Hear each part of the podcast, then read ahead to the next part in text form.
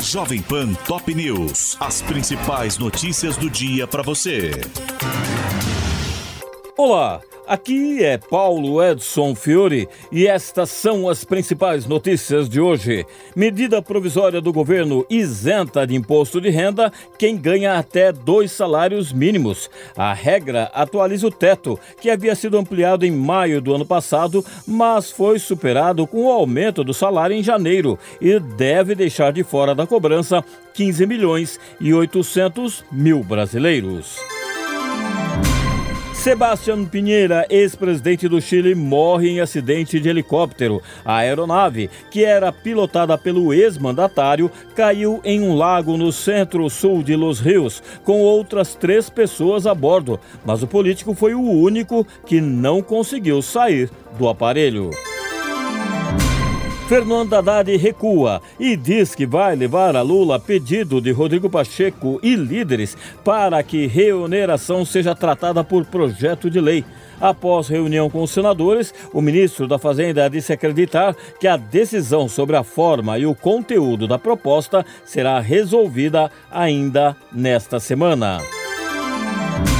Receita Federal apura suspeitas de irregularidades em programa emergencial para eventos. Segundo o Ministério da Fazenda, são investigados indícios de lavagem de dinheiro, superfaturamento e atividades ilícitas no PERSE, lançado durante a pandemia e prorrogado por MP até 2026.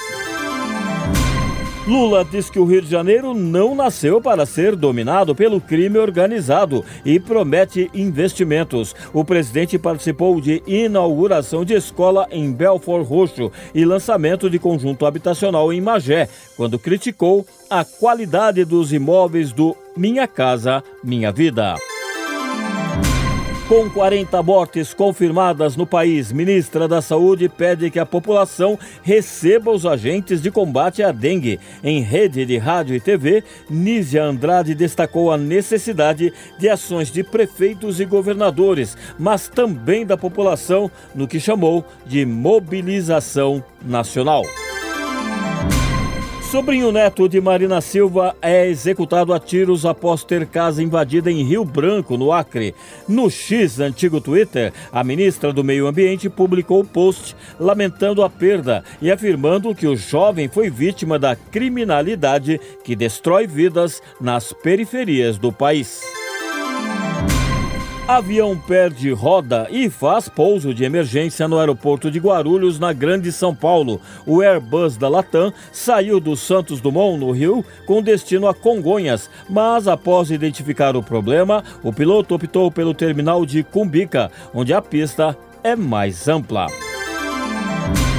Pacote de medidas de Javier Milei volta à estaca zero na Câmara da Argentina. Após aprovação em termos gerais na sexta-feira, a lei ônibus sofreu derrotas importantes na votação, artigo por artigo, e um deputado governista pediu que o texto voltasse a ser discutido em comissão.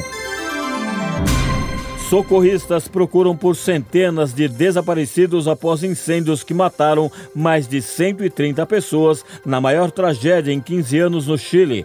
Após cinco dias, os bombeiros teriam conseguido controlar as chamas que consumiram bairros inteiros na periferia de Vinha del Mar, deixando milhares de desabrigados.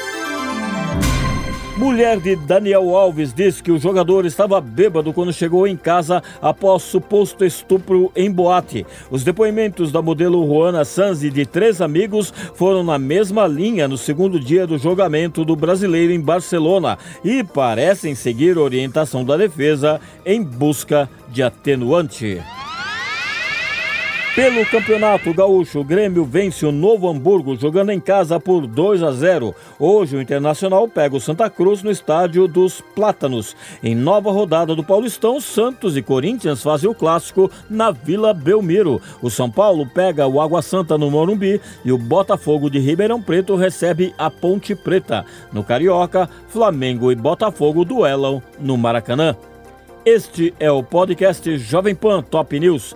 Para mais informações, acesse jovempan.com.br. Jovem Pan Top News. As principais notícias do dia para você.